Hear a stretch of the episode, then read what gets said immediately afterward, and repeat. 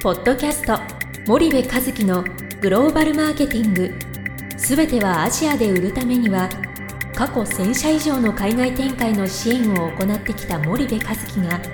グローバルマーケティングを分かりやすく解説します。えー、皆さんこんにちは森部和樹です。森部和樹の新刊この一冊で全てがわかるグローバルマーケティングの基本が出版されましたぜひお近くの書店アマゾンでお求めくださいえー、今日はですね、えー、っと僕がこの最近まあ最近といってもその数年間単位の最近なんですけど中でですね特に気をつけていることについてお話をしたいなというふうに思います。でなんでそのことを気をつけてるかというとその海外で仕事をしたり、まあ、海外の企業、まあ、新興国で、えー、事業をする仕事をする上でですねそのことが非常にその役に立つというか、えー、いろんな判断を早めてくれるしいろんなプロセスのスピードを早めてくれるということに気づいたのでまああの実は10年以上前からですねそんなことは感じ始めててなんとなくこう日々の自分の判断であったり活動の中で取り入れてきたんですけども特に、えー、ここ数年ですね、えー、もう思いっきりその切り替えたという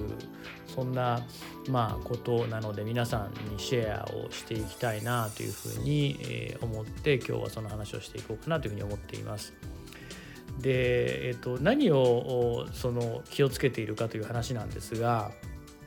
自分のその日々の判断まあ、いろんな判断を日々するわけですよね。えー、我々はですね、まあ、あの単純にその右に行ったり左に行ったり、えー、これを掴んだり食べたり、えー、誰かに何かを言ったり言わなかったりって、まあ、いろんな判断をこう日々してるわけなんですけどその中で、えーと、そのビジネスじゃないところはもう全く別ですよ。ただあのことその新興国市場に対するビジネス、まあ、別に新興国じゃなくても多分同じなんだと思うんですけど僕の場合はあのビジネスのフィールドが新興国なので、えー、新興国になっちゃいますけどそのビジネスの領域においてとにかく自分のその判断からえー、非合理なものを徹底的に排除するっていうことを気をつけていてでどういうことかというとあの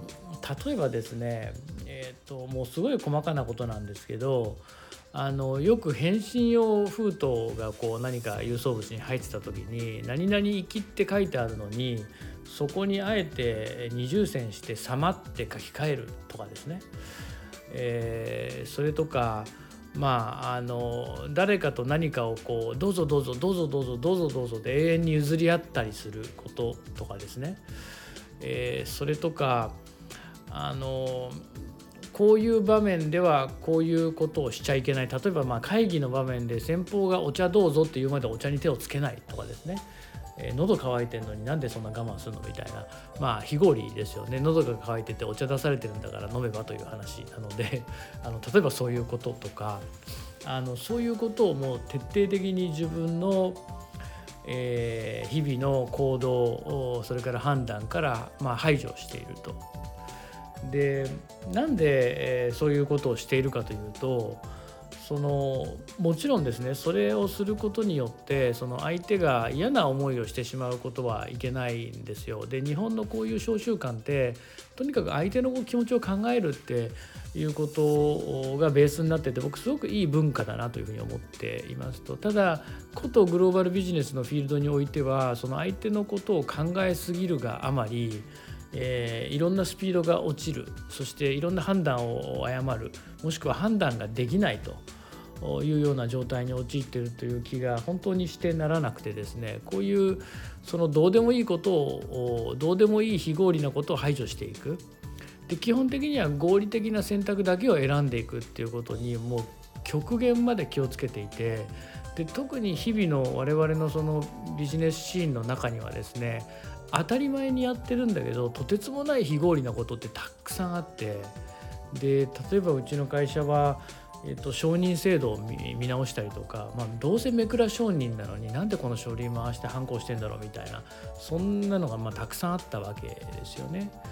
でもちろんそんなことだけじゃなくて、えー、その社内のデジタル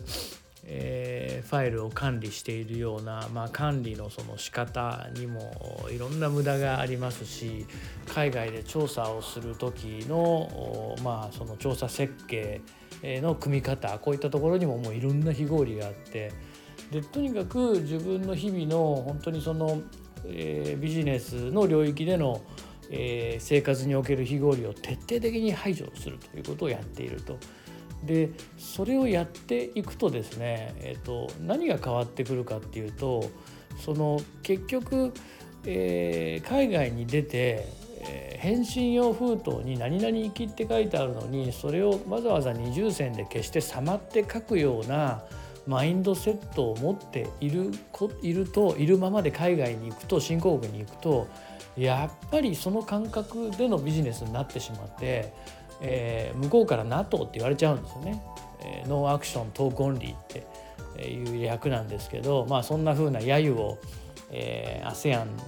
アジアあのでは言われていてもうだいぶ長く昔から言われてるんですけどまああのいてきてそのいろいろ聞いてくるんだけどもいろいろ喋るんだけども結局日本企業何も進まないよねと。でそれでいて今そのアジア新興国で日本企業のプレゼンスがま著しくその低下をしている、まあ、遅いと。でこの遅さって何から来るのかなっていうところからそもそも僕のこの、えー、普段の生活から非合理を徹底的に排除するっていうことが始まったんだけどもでいざ排除してみてもですね別に何ら問題ないんですよね。であの本当にその自分が、えーと、合理的な選択をできるんで迷わない